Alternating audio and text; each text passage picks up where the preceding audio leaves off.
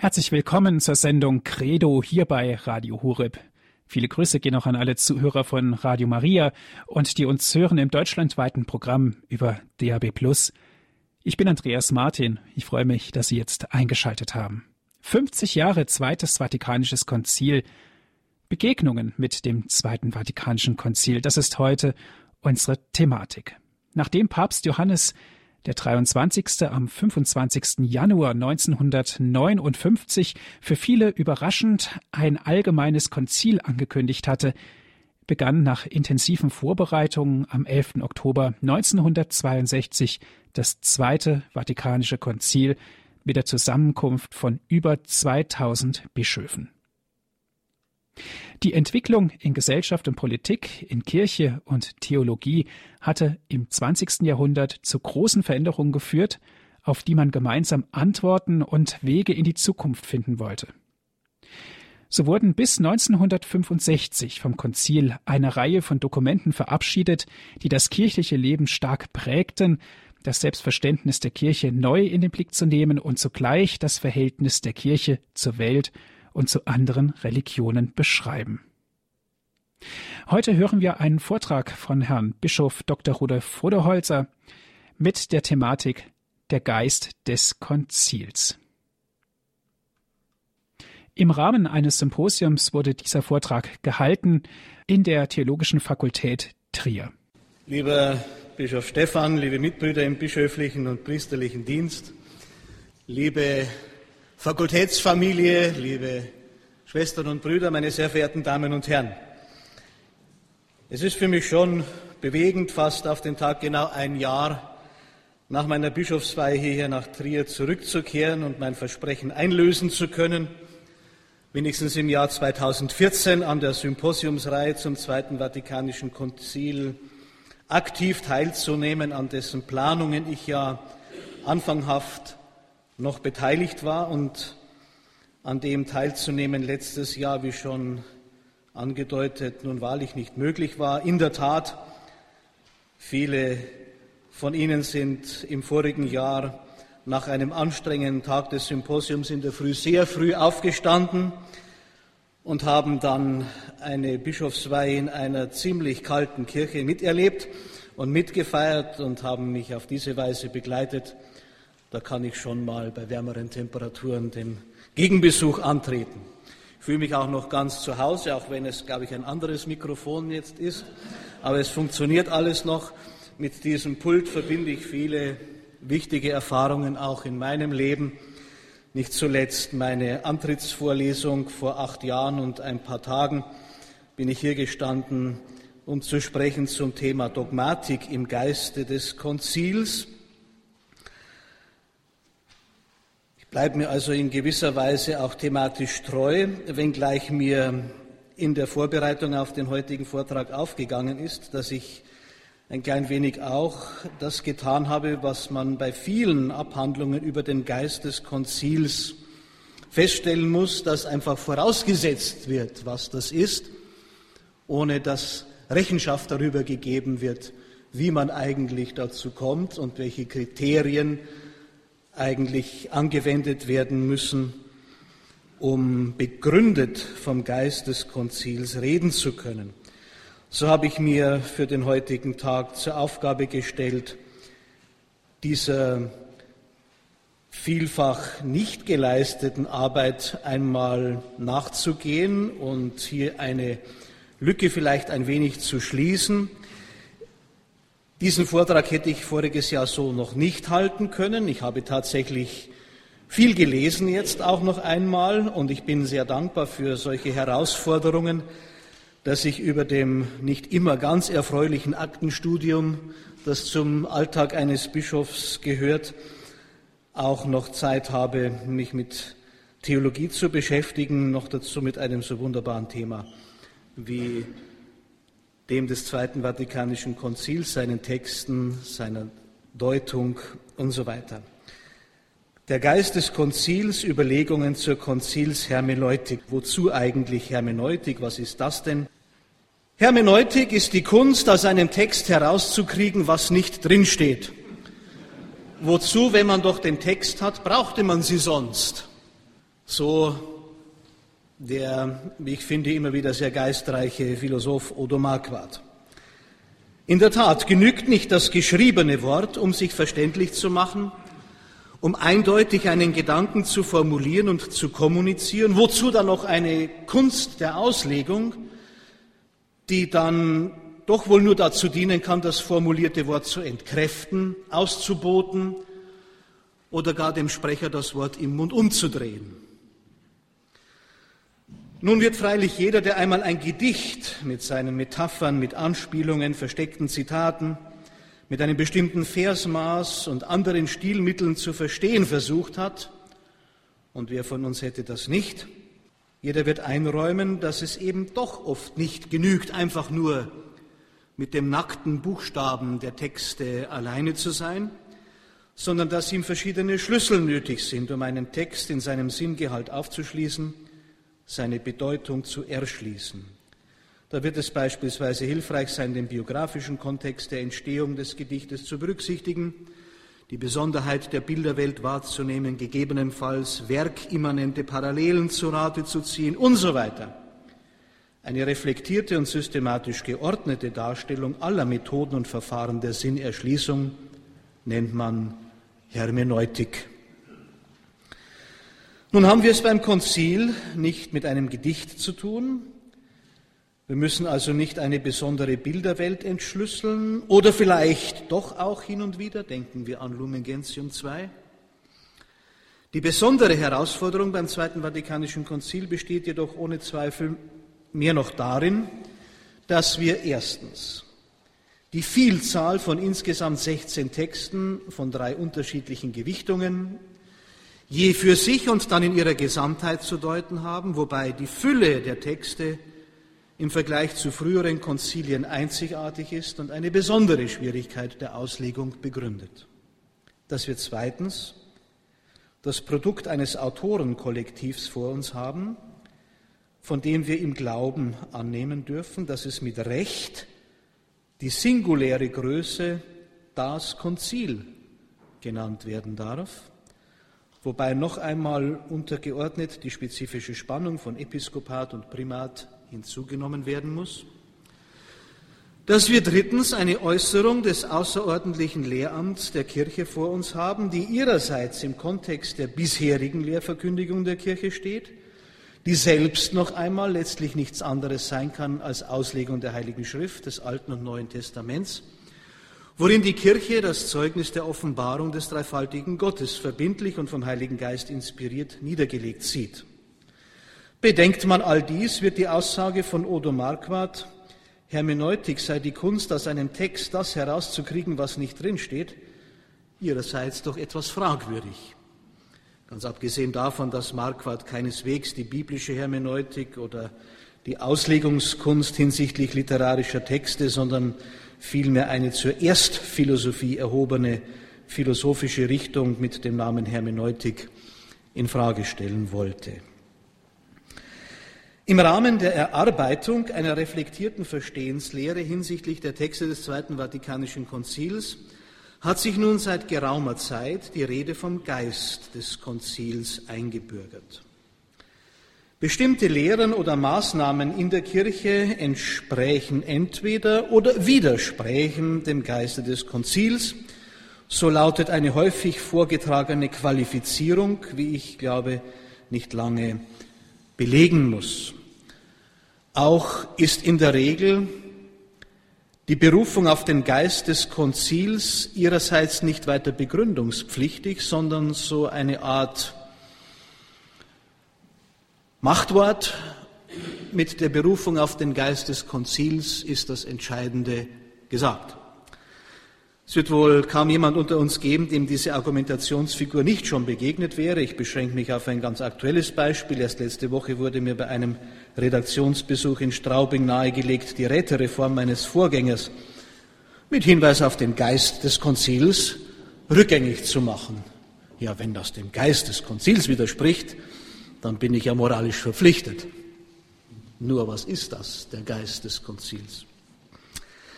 Auch sagt man gewiss nichts gänzlich Unbelegbares, wenn man behauptet, dass die Berufung auf den Geist des Konzils zumindest gegenwärtig eher in den sogenannten progressiven Kreisen anzutreffen ist. Die Vorbehalte dagegen eher von Konzilsinterpreten stammen, die stärker die Kontinuität der Lehrverkündigung betonen.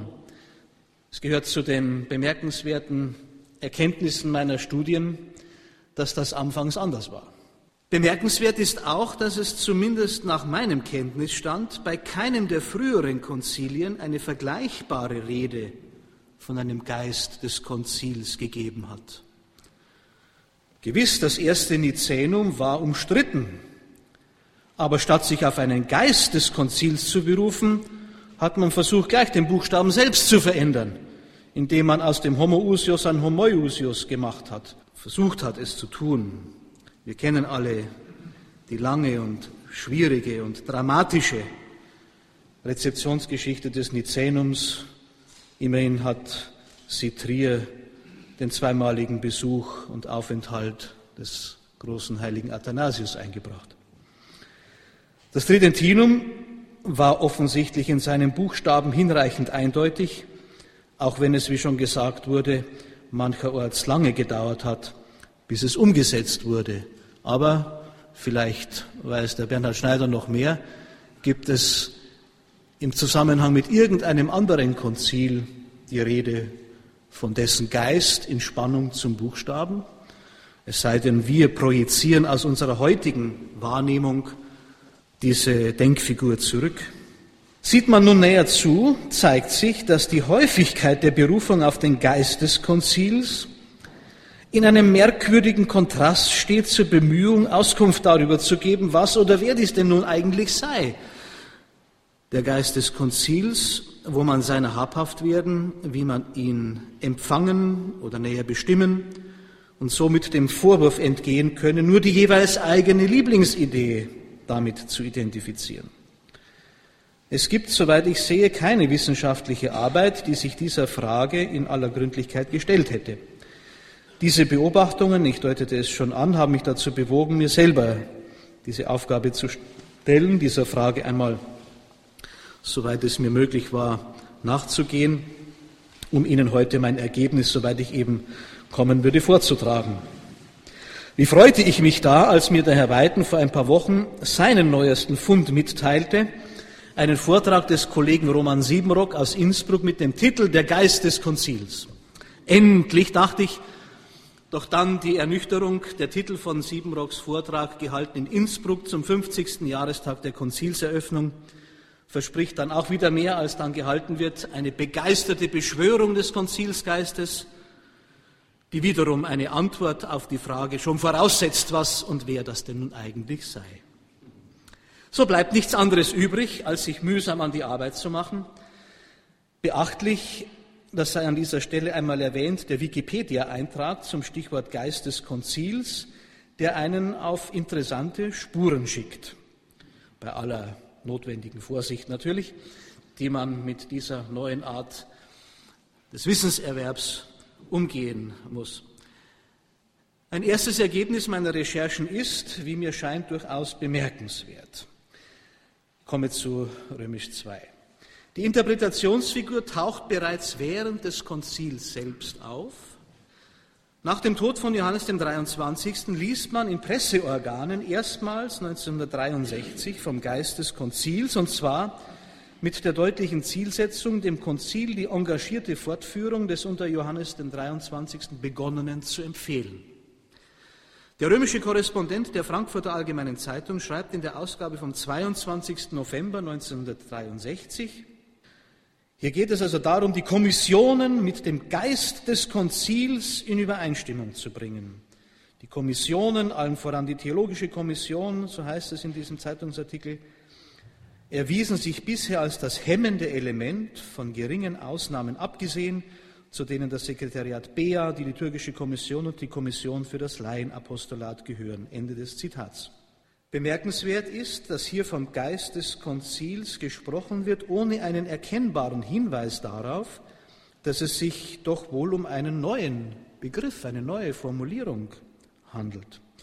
Ich verdanke übrigens diesen Fund der liebevollen Gestaltung des nach wie vor unveröffentlichten Konzilstagebuchs von Otto Semmelrott, der besondere Tage und Ereignisse während des Konzils dadurch gewürdigt hat, dass er Zeitungsausschnitte dazu klebte, ab und zu befindet sich auch einmal eine Ansichtskarte vom Petersdom dabei und viele andere kleine schöne Erinnerungen. Günter Wasilowski ist schon seit zehn Jahren daran, das Konzilstagebuch von Otto Semmelroth herauszugeben. Und wir warten immer noch darauf. Aber der Herr Weiten hat sich Gott sei Dank in die Sache hinein vertieft und hat mir auch diesen seinen Fund dankenswerterweise hier schon zur Verfügung gestellt.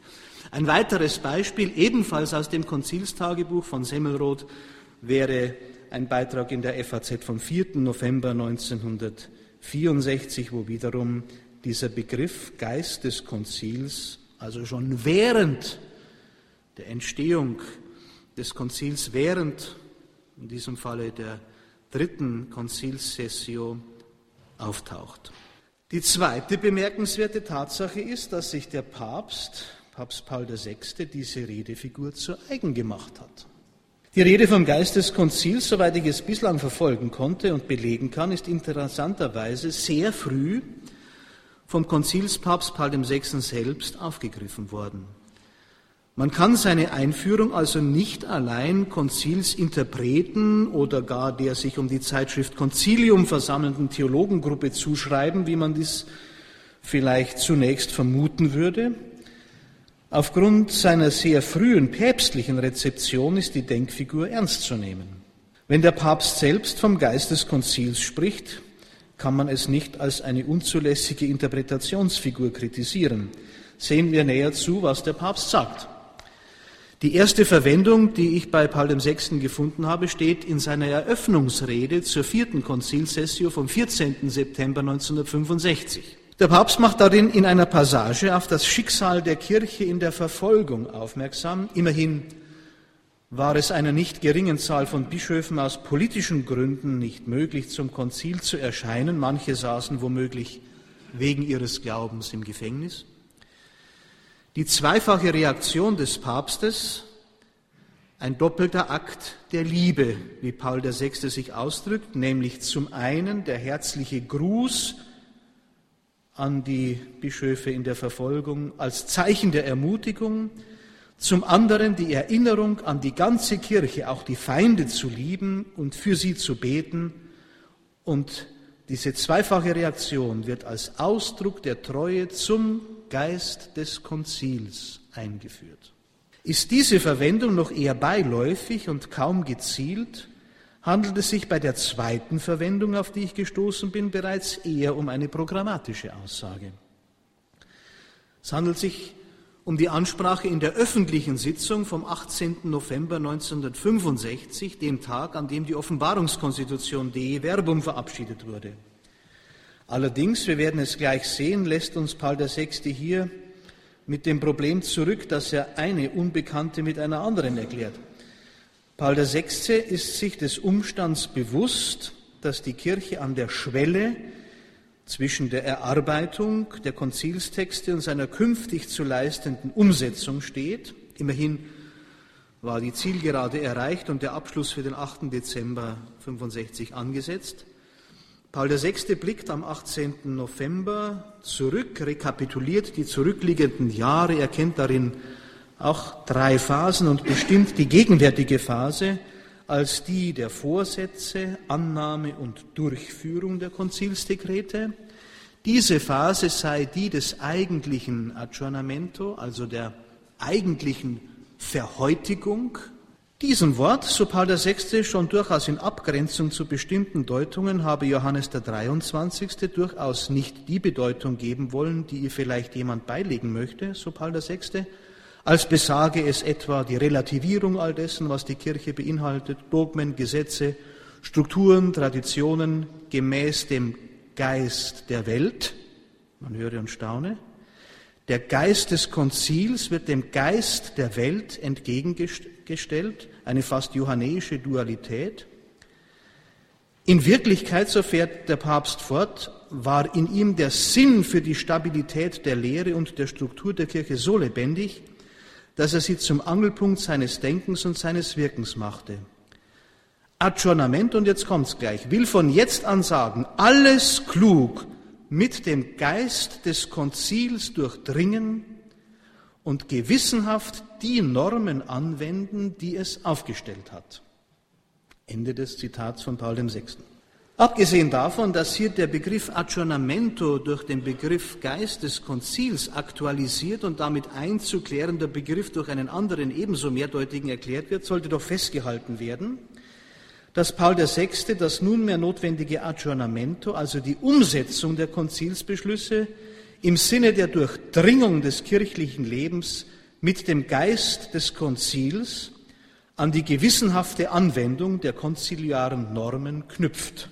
Wenige Wochen nach Beendigung des Konzils hält es der Papst dann offenbar selbst für notwendig, die Frage zu beantworten, che cosa si intende per spirito del concilio? Also was ist mit Geist des Konzils gemeint? Er beantwortet sie in einer Ansprache bei der Audienz vom 29. Dezember 1965. Diese relativ kurze Rede ist bislang kaum beachtet und auch nicht ins Deutsche übersetzt.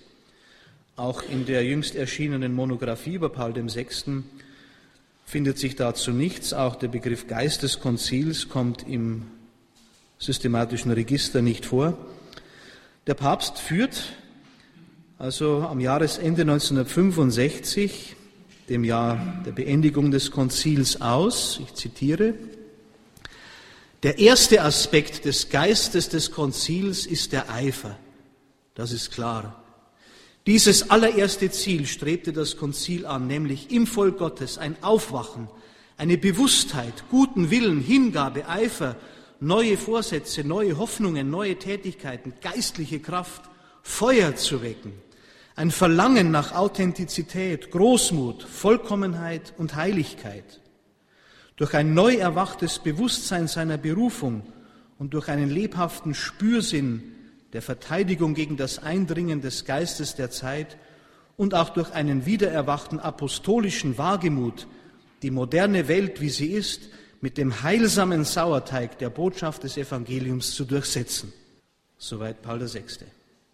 Es handelt sich hier beim Geist des Konzils also weniger um eine inhaltlich zu bestimmende Größe, als vielmehr eine Haltung, eine Tugend. Man könnte sagen, Paul VI. versteht hier unter dem Geist des Konzils eine Art von Begeisterung, eine Leidenschaft für das Evangelium und seine Verwirklichung durch die Kirche in allen ihren Lebensbereichen eine missionarische Begeisterung und auch eine leidenschaftliche Hinwendung zur Suche nach Heiligkeit. Und wiederum stellt Paul VI. den Geist des Konzils dem Geist der Welt entgegen. Ein Jahr nach Beendigung des Konzils findet sich die Rede vom Geist des Konzils schließlich auch im Munde der deutschen Bischöfe. In ihrem Hirtenwort im Anschluss an die Vollversammlung der DBK vom 27. bis 30. September 1966 in Fulda sprechen die Bischöfe von der bevorstehenden Liturgiereform und warnen vor zwei extremen und je auf ihre Weise gefährlichen Gegnern. Wiederum Zitat aus diesem Hirtenwort. Die Verständnislosen, die starr an dem Vergangenen festhalten und die Ungeduldigen, die nicht anerkennen wollen, dass man den zweiten Schritt nicht zugleich mit dem ersten tun kann. Beide liefern die Argumente für ihre Fehlhaltung, beide sind, und jetzt kommt's, vom Geist des Konzils gleich weit entfernt. Soweit aus dem Hirtenbrief. Unser Begriff also hier als Beschreibung der gesunden Mitte zwischen unbeweglicher Beharrlichkeit und ungestümer Reformwut in Bezug auf die Durchführung der durch Sacrosanctum Concilium geforderten und angestoßenen Liturgiereform. Ergebnis dieser ersten Sichtung ist, dass die Rede vom Geist des Konzils päpstlich und bischöflich legitimiert ist. Sie steht freilich nicht im Vordergrund und beansprucht nicht der Generalschlüssel für alle Fragen der Interpretation und Umsetzung des Konzils zu sein. Dies wird sich ändern. Freilich auch die nähere Bestimmung von dem, was mit Geist des Konzils gemeint ist. Werfen wir in einem nächsten Schritt einen Blick in die Verwendung des Begriffs Geist des Konzils bei einem der bedeutendsten Periti, Berichterstatter und Kommentatoren des Konzils, Josef Ratzinger, dem späteren Papst Benedikt. Sie sehen in der Formulierung zu Punkt römisch drittens Josef Ratzinger vom Geist des Konzils zum Gespenst des Fortschritts. In seinem 1966 erschienenen kleinen Band Die letzte Sitzungsperiode des Konzils, dem letzten der vier kleinen, jetzt auch in Band 7 der JRGS publizierten Konzilsberichte und ersten Kurzinterpretationen. In diesem vierten Band spricht Josef Ratzinger davon, dass der Text und die Lösungen, die das Zweite Vatikanische Konzil liefern, in seiner Bedeutung für die Kirche beinahe überboten wird von dem hinter ihm stehenden Ethos, das eine neue Art kirchlichen Redens hervorbrachte. Geradezu enthusiastisch identifiziert der damalige Professor in Münster den Geist des Konzils mit dem Pfingstgeist, der zu einer neuen Sprache der Verkündigung und Lehre befähigt. Papst Johannes der 23. hatte die Rede vom Zweiten Vatikanischen Konzil als ein neues Pfingsten geprägt, er verband damit die große Hoffnung, dass die Kirche eine wirkliche Erneuerung im Heiligen Geist erfahre, dass sie in dem großartigen und einmütigen Glaubenszeugnis angesichts der modernen Welt wirklich in allen Sprachen spricht, dass jeder sie verstehen kann.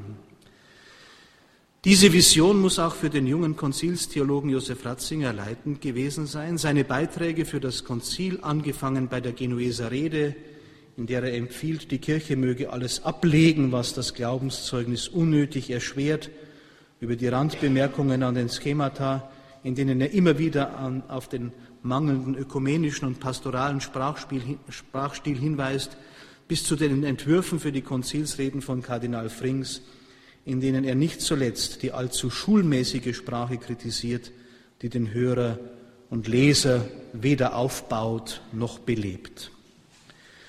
Nur sieben Jahre später klingt es bei Josef Ratzinger wesentlich nüchterner. In einem Vortrag zum zehnten Jahrestag der Konzilseröffnung beklagt er die Korrumpierung des Begriffs. Ich zitiere, wie schnell konnten die tatsächlichen Aussagen und Absichten des Vatikanum II der Vergessenheit anheimfallen, um zunächst durch die Utopie eines kommenden Vatikanum III und dann durch Synoden abgelöst zu werden, die vom Vatikanum II allenfalls den Geist, aber nicht die Texte gelten lassen. Den Geist, das bedeutet hier die Zuwendung zur Zukunft als dem Feld der unbegrenzten Möglichkeiten. So Josef Ratzinger in einem Vortrag anlässlich des zehnten Jahrestages der Eröffnung des Konzils 1972. Was war passiert?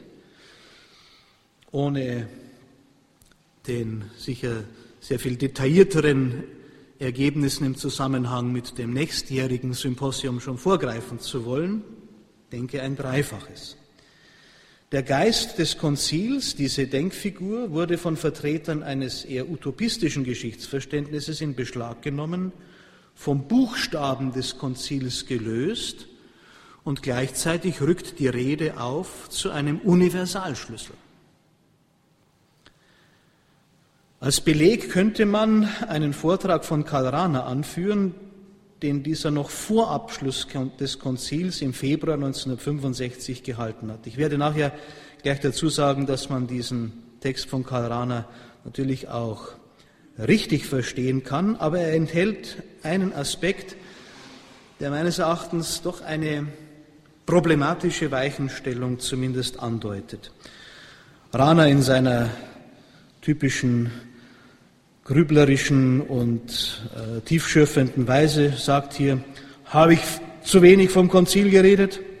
Ich meine nicht, auch wenn es natürlich wahr bleibt, dass ich nur sehr weniges berühren konnte aus dem Kirchendekret und dass sehr viel im anderen, das jetzt wie ein trockenes Samenkorn aussieht und morgen zu unerwarteter Fülle erblühen wird. Ich meine nicht, denn, jetzt kommt's, Das Wichtigste an diesem Konzil sind nicht die Buchstaben der Dekrete, die erlassen wurden. Schon darum nicht, weil sie erst noch in Leben und Tat durch uns alle übersetzt werden müssen. Der Geist, die letzten Tendenzen, Perspektiven und Sinnspitzen dessen, was da geschah, sind das Wichtigste. So Karl Rahner in einem Vortrag, der dann im selben Jahr noch in drei verschiedenen Publikationsorganen erschienen ist. In dem Kontext eines Vortrags für Studierende kann man Karl Rahner hier, wie schon gesagt, durchaus auch richtig verstehen, in dem Sinne, wie auch Paul VI. den Geist des Konzils als Begeisterung für eine neue, lebendige Evangeliumsverkündigung und Kirchlichkeit verstanden hatte und diesen Geist auch zu befeuern versucht hatte. Aber im Unterschied zu Paul VI. kommt hier bei Rahner ein Zungelschlag herein, der den Buchstaben der Texte eher marginal erscheinen lässt. Hatte Paul VI. den Geist des Konzils an die gewissenhafte Umsetzung der Dekrete geknüpft, sei es nach Rana entscheidend, Tendenzen, Perspektiven und Sinnspitzen zu erkennen, die offenbar jenseits der Texte anzusiedeln sind. Um noch einmal zu Josef Ratzinger zurückzukommen, in seinem Interview zur Lage des Glaubens aus dem Jahr 1985 äußert er sich erneut und sehr dezidiert zu unserer Frage. 20 Jahre nach Abschluss des Konzils gibt der damalige Präfekt der Glaubenskongregation zu bedenken, dass die wahre Rezeption des Konzils noch gar nicht begonnen habe. Seine Dokumente seien umgehend von einem Wust oberflächlicher Deutungen zugeschüttet worden und müssten erst wieder freigelegt werden. Die entsprechende Interviewpassage mündet in die Aussage, ich zitiere, die Lektüre des Buchstabens der Dokumente wird uns ihren wahren Geist entdecken lassen können. Soweit Ratzinger 1985. Halten wir aber an dieser Stelle fest, Buchstabe und Geist sind zu unterscheiden. In der Lektüre, so sagt der Kardinal, wird sich der Geist entdecken lassen. Es bedarf also einer Anstrengung und einer Verstehensbemühung, Hermeneutik. Mit der Aussage, dass der Geist im Buchstaben verborgen liegt, ist, Sie wissen es alle, natürlich auch ein Grundsatz der Bibelhermeneutik angesprochen, der hier im Hintergrund aller Rede vom Buchstaben und Geist präsent ist, worauf im nächsten Schritt eingegangen werden soll. Die Darstellung der Position Ratzingers in unserer Frage wäre freilich nicht vollständig, wenn nicht abschließend hier noch ein sehr schönes Wort aus dem Vorwort zu Band 7 der JRGS vom 2. August 2012 in Erinnerung gerufen würde. Es bezieht sich auf Kardinal Frings, dem Josef Ratzinger ja als Peritus zur Seite stehen dürfte. Zitat, die Bischöfe wussten sich als Lernende in der Schule des Heiligen Geistes und in der Schule der gegenseitigen Zusammenarbeit, aber gerade so als im Glauben lebende und wirkende Diener des Gotteswortes. Die Konzilsväter konnten und wollten nicht eine neue, eine andere Kirche schaffen. Dafür hatten sie weder Vollmacht noch Auftrag. In Kardinal Frings hatte ich einen Vater, der diesen Geist des Konzils beispielhaft lebte. Er war von großer Offenheit und Weite, aber er wusste auch, dass nur der Glaube ins Freie, in die Weite hinausführt, die der positivistischen Einstellung verschlossen bleibt. Ende des Zitats. Bemerkenswert an dieser Aussage ist zum einen die positive Verwendung des Begriffs, zum anderen der Hinweis darauf, dass die Intentionen führender Konzilsväter neben den Texten selbst erster Fundort für den Geist des Konzils sind und dass es vom Geist des Konzils erfüllte Gestalter und Interpreten sind, die ihn uns zuerst entdecken lassen. Wenn wir uns jetzt der Suche nach Kriterien zuwenden, muss zunächst der schon angekündigte Blick noch in die biblische Hermeneutik erfolgen. Ob bewusst oder unbewusst knüpft die Rede von einer Dialektik von Buchstabe und Geist an einer neutestamentlichen, näherhin an einer paulinischen Denkform an, die ursprünglich entwickelt wurde im Zusammenhang der christlichen Deutung der hebräischen Bibel. Es handelt sich um den Passus aus dem zweiten Korintherbrief, 2 Korinther 3, 4 bis 18, dessen Kernsatz lautet, er hat uns fähig gemacht, Diener des neuen Bundes zu sein, nicht des Buchstabens, sondern des Geistes. Denn der Buchstabe tötet, der Geist aber macht lebendig. Christen, so der Apostel, sind Diener des neuen Bundes, nicht Diener des Buchstabens. Bei der Interpretation dieser Passage, die übrigens ja auch im Hintergrund steht, bei der Darstellung der Synagoge am Portal der Liebfrauenkirche hier in Trier, muss große Sorgfalt aufgewendet werden. Eine Szene aus dem Buch Exodus fortschreibenden Argumentation sagt Paulus, dass, wenn in der Synagoge aus der Schrift gelesen wird, eine Hülle über dem Verständnis liege, sobald man sich aber Christus zuwendet, fällt die Hülle, der wahre Sinn leuchtet auf. Ähnlich wie das Gesicht des Mose am Sinai leuchtete, wenn er sich dem Herrn in der Bundeslade zuwandte, der Glanz aber verblasste, sobald er sich davon abwandte, so dass er sein Gesicht verhüllen musste, so liegt diese Hülle über der Synagoge, weil sie sich nicht vom Glanz Christi erheben und erleuchten lässt.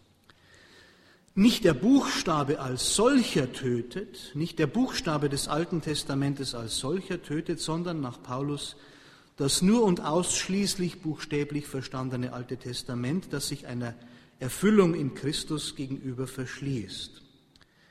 Erst im Blick auf Christus, im Glauben an ihn, enthüllt der Geist den tieferen Sinn der Schrift.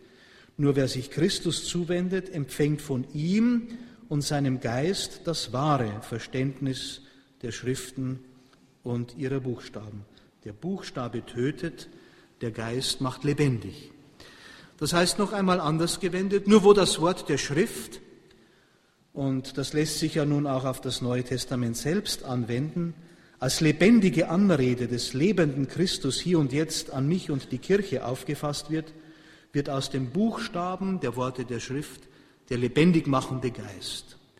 Wohingegen die Schrift ins bloß historisch Vergangene eingeschlossen wird, wird sie zum toten Buchstaben. Die paulinische Hermeneutik setzt das Christusereignis als eschatologische Neukontextualisierung der hebräischen Bibel voraus. Dies nun aber ist ein so analogieloser Vorgang, dass er auf die Problematik der Deutung des Buchstabens des Zweiten Vatikanischen Konzils nicht eins zu eins übertragen werden kann. Aber schon die Kirchenväter waren sich in der Frage der Bibelinterpretation darin einig, das gilt, der Geist ist nicht jenseits des Buchstabens, sondern im Buchstaben selbst verborgen, wie die Nuss in der Schale oder der Honig in der Wabe. Und wie viel mehr muss dann auch von den Texten des Zweiten Vatikanischen Konzils gelten, dass sein Geist im Buchstaben und nicht jenseits von ihm gefunden wird. Aus diesem Grund sind letztlich alle Versuche zum Scheitern verurteilt, die den Geist des Konzils unabhängig von einer sorgfältigen Lektüre, Analyse und Interpretation des Konzilstextes suchen.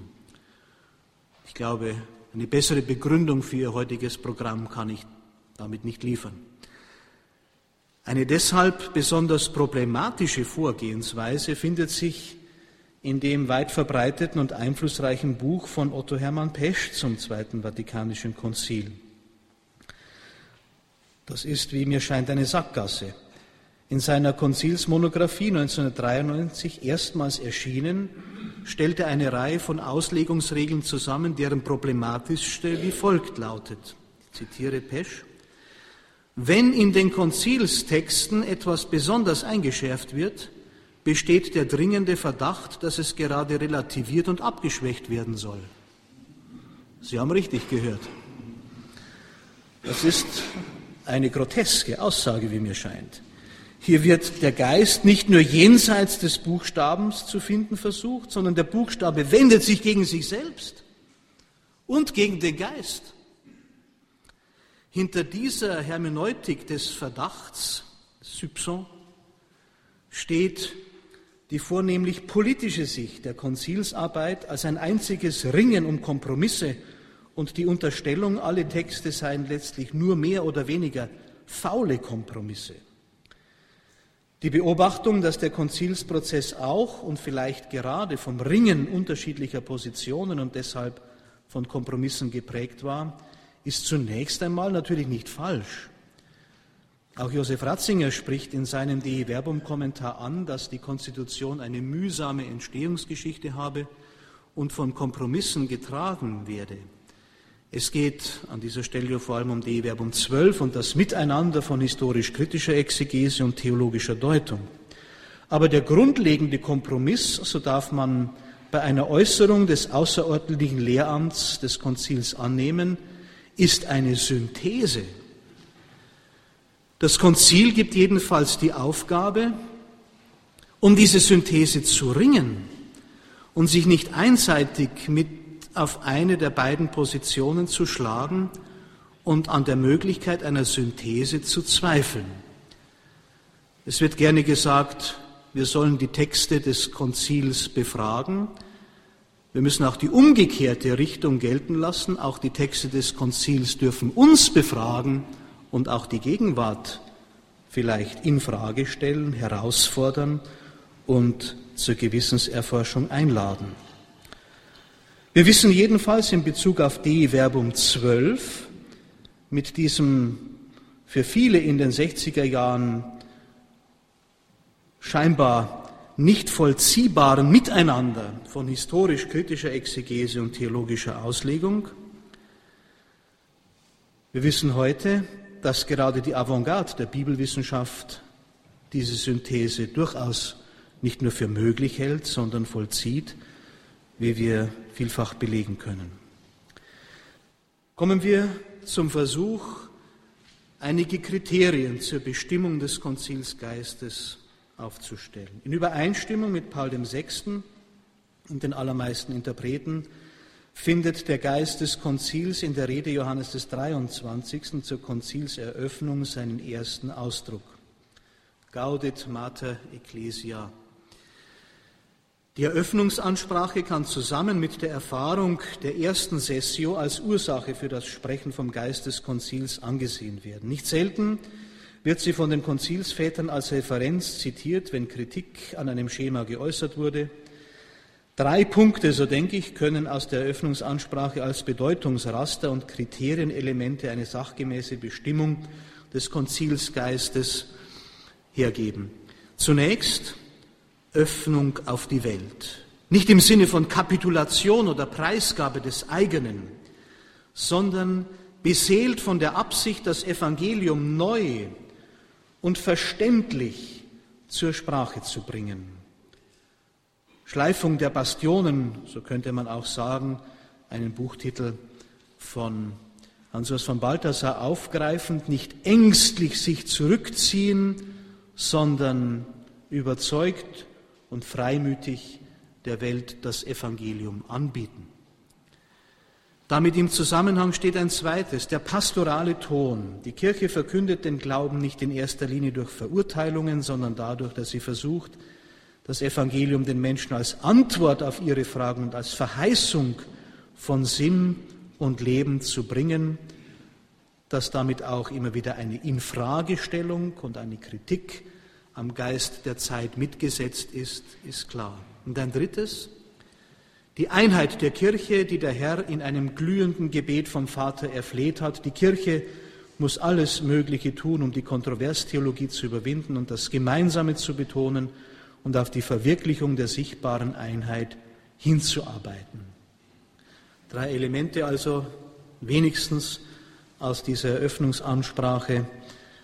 Überwindung eines ängstlichen sich Zurückziehens und freimütiges Zugehen auf die ganze Welt, der pastorale Ton, das Heilmittel der Barmherzigkeit und der ökumenische Elan. Ein zweites, die Dynamik aus Vergleich zwischen Schemata und Endfassung der Texte. Ich exemplifiziere es an ein paar Beispielen. Nehmen wir die Kirchenkonstitution. Während das Schema de Ecclesia mit der klassischen Terminologie streitende, leidende, triumphierende Kirche das Thema anzugehen versuchte. Er öffnet die Konstitution, die dann verabschiedet wurde, mit der Bestimmung der Kirche als Glaubensmysterium und ihrem sakramentalen Wesen. Allen weiteren Annäherungen an das Mysterium der Kirche stellt das Konzil dann zunächst eine trinitarische Grundlegung voran.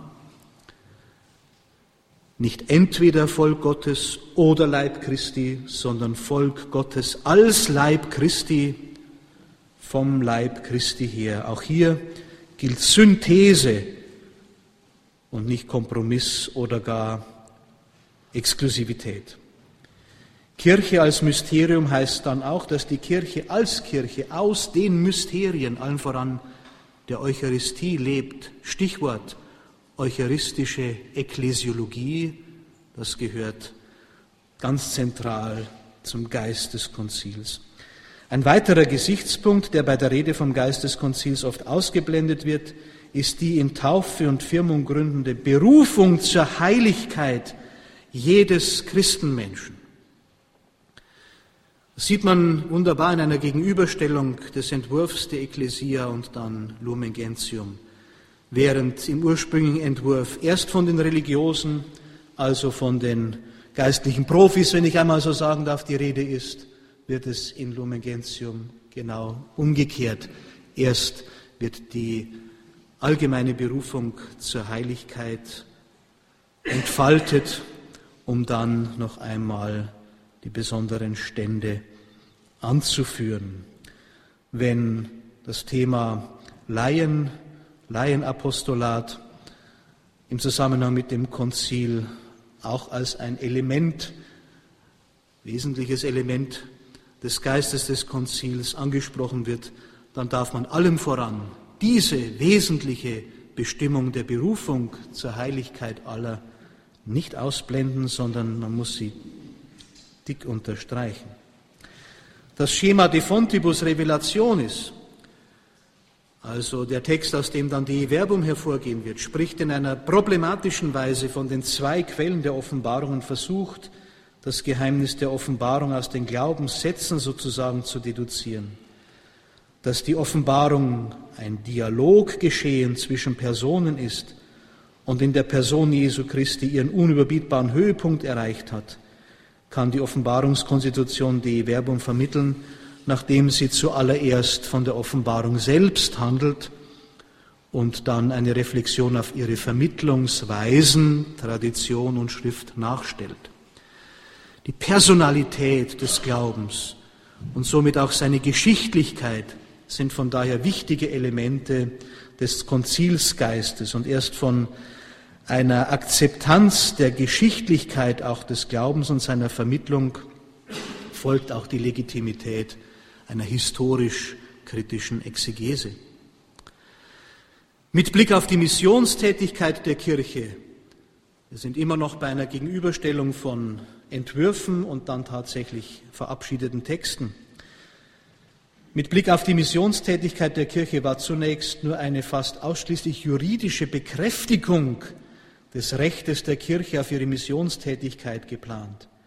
Die maßgeblich von Josef Ratzinger entworfene trinitarische Grundlegung des Missionsdekrets verankert nicht nur die Missionstätigkeit der Kirche in der Sendung des Sohnes in die Welt vom Vater her, sondern macht damit auch deutlich, dass die Mission nicht eine letztlich beliebige oder vernachlässigbare Beschäftigung einiger weniger Spezialisten in der Kirche ist, sondern aus dem Wesen der Kirche herkommende Berufung aller ihrer Glieder. Das ist Geist des Konzils und darin knüpft gegenwärtig auch Papst Franziskus in besonderer Weise an. Ein äh, dritter Punkt. Relativierung, in Anführungszeichen vielleicht, einer Ekklesiozentrik. Natürlich musste das Zweite Vatikanische Konzil die ekklesiologischen Hausaufgaben, die das Erste Vatikanische Konzil zurückgelassen hatte, in inhaltlicher Hinsicht aufarbeiten. Deswegen liegt auf dem Kirchenthema ein gewisser Schwerpunkt, auch quantitativ. Allerdings schiebt das Konzil der Versuchung eines ekklasiozentrischen um sich selber Kreisens mit aller Deutlichkeit einen Riegel vor. Lumen gentium cum sit Christus. Licht der Völker, das ist Christus, nicht die Kirche. Und die Kirche hat ihre ganze Daseinsberechtigung nur insofern, als sie dieses Licht als ein Empfangenes weitergibt und hineinstrahlt in die Welt. Selbstrelativierung im Sinne einer Selbstinbeziehungssetzung der Kirche auf ihren Herrn hin oder mit Kurt Koch gesprochen, lunare Ekklesiologie. Auch das gehört zum Geist des Konzils und die damit angesprochene Christozentrik des Konzils lässt sich auch an die Verbum exemplifizieren, die programmatischen Eröffnungsworte sowohl der Kirchenkonstitution als auch der Offenbarungskonstitution sind christologische Begriffe, Lumen Gentium cum sit Christus und auch das Dei Verbum, das Wort Gottes, meint an dieser Stelle nicht die Bibel, sondern das fleischgewordene Wort Christus selbst. Bei der Auseinandersetzung mit der These von Otto Hermann Pesch hatten wir bereits gesehen, dass eine theologische Deutung dem Konzil nicht gerecht wird, wenn es hier allein auf dem Kompromisscharakter der Texte abhebt. In diesem Zusammenhang hat Christoph Schönborn den bemerkenswerten Vorschlag gemacht, die in der Bibelexegese neu bewährte kanonische Schriftauslegung auch für die Deutung des Konzils fruchtbar zu machen. Die kanonische Exegese, um dies in Erinnerung zu rufen, geht aus von der Final Form, also der Endfassung sowohl des Einzeltextes als auch des gesamten Textkorpus. Sie bemüht sich im Sinne auch der Anwendung der Analogia Fidei um ein sich gegenseitiges Interpretieren und Beleuchten der Texte, um somit dem Geist des Konzils näher zu kommen.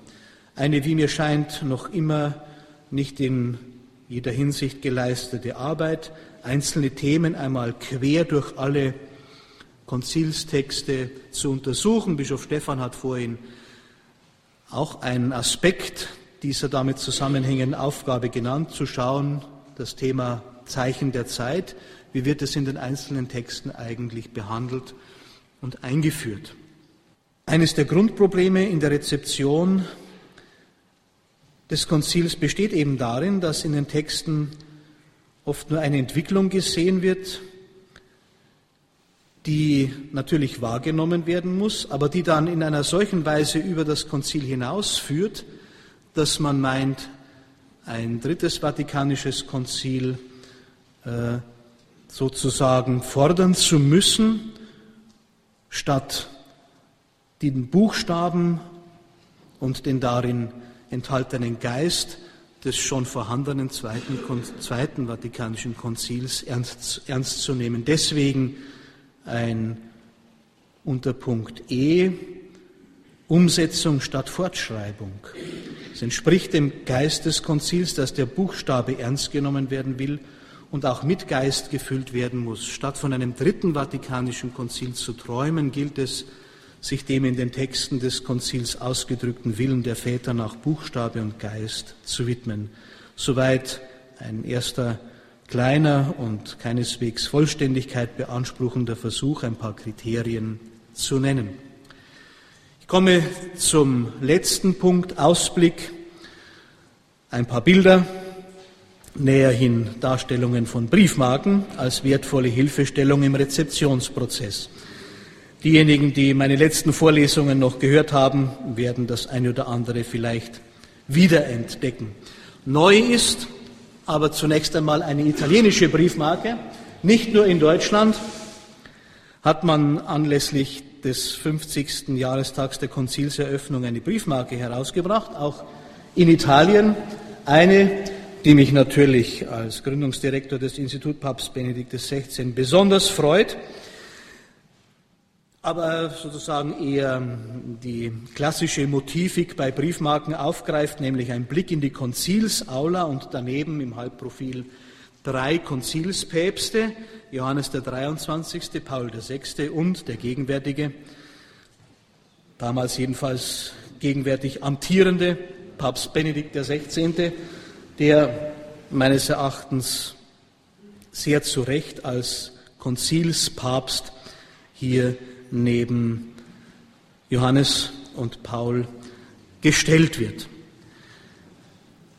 Wenn man diese beiden äh, Briefmarken, Sie haben ja auch die deutsche schon äh, vor sich, nun vergleicht, sieht man aber erst, wie originell und wie mir scheint auch tiefsinnig äh, Andreas Ahrens vorgegangen ist, der der Deutschen Bundespost den Entwurf geliefert hat, der dann auch angenommen worden ist. Leider nur eine 45 Cent Marke, die man ja nur für Postkarten brauchen kann. Aber an dieser Stelle ähm, auch der, der Hinweis, wenn uns schon die Bundespost eine solche Steilvorlage liefert, ein, eine gelungene Konzilsinterpretation auf eine Briefmarke zu bannen, dann müssen wir das auch aufnehmen und die Briefmarke auch benutzen. Also viele Postkarten schreiben und vielleicht auch auf die Briefe mit einer gewissen Ergänzung, das nur in Klammern. Aber ich finde äh, diese 45 Cent Marke eine wirklich gelungene Interpretation des äh, Zweiten Vatikanischen Konzils, gerade in der Spannung von Buchstabe und Geist. Nicht, um es kurz zu beschreiben, aus den in schönen römischen Majuskeln gesetzten Namen, die Anfangsworte aufgreifend, der vier wichtigsten Dokumente des Zweiten Vatikanischen Konzils, der vier Konstitutionen, formt hier der Künstler ein Kreuz. Dabei ziehen die Worte Dei Verbum und Sacrosanctum Concilium die Vertikale, Lumen Gentium und Gaudium et Spes die Horizontale. Damit kommt zum Ausdruck in der göttlichen Offenbarung, Dei Verbum, die im Glauben der Kirche angenommen und in der Liturgie, insbesondere in der Feier des Pascha-Mysteriums, als deren Höhepunkt gefeiert wird, verbindet Gott selbst oben und unten, schlägt Gott selbst die Brücke zwischen Himmel und Erde Gott und Mensch, Zeit und Ewigkeit. In der Kirche nun und durch ihr missionarisches Wirken, worüber Lumen Gentium und Gaudium et Spes handeln, erstreckt sich diese göttliche Selbstmitteilung hinein in den weltweiten Horizont, also die Horizontale, insofern die Kirche Zeichen und Werkzeug der innigsten Verbindung Gottes mit den Menschen und der Menschen untereinander ist. Und diese Verbindung der vier Konzilskonstitutionen mit ihrer horizontalen und vertikalen Ausrichtung bilden das Symbol für den christlichen Glauben und den Inbegriff der göttlichen Zuwendung in Jesus Christus, das Kreuz. Ich finde, eine gelungene Darstellung. So kommt durch den Buchstaben des Konzils exemplarisch zum Kreuz geformt sein wahrer Geist zum Leuchten. Vielen Dank.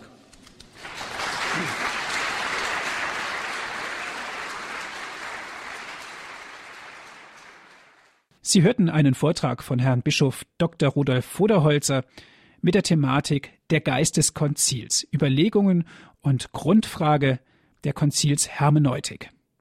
Wenn Sie gerne diese Sendung noch einmal nachhören möchten, bestellen Sie sich einen CD-Mitschnitt, rufen Sie unseren CD-Dienst an unter folgender Telefonnummer 08328 921 120. Noch einmal 08328 921 120. Und wenn Sie von außerhalb Deutschlands anrufen, 0049 vorab wählen. Weiter geht es mit der 8328 921 120. Auf unserer Internetseite www.hore.org gibt es auch die Sendung dann zum Herunterladen als MP3-Datei. Nutzen Sie dort unser Podcast- und Download-Service www.hore.org. Ich darf mich sehr bedanken bei Ihnen fürs Zuhören, wünsche Ihnen eine gute Zeit, noch viel Freude im weiteren Programm hier bei Radio Horeb und Gottesreichen Segen. Auf Wiederhören sagt Ihnen Ihr Andreas Martin.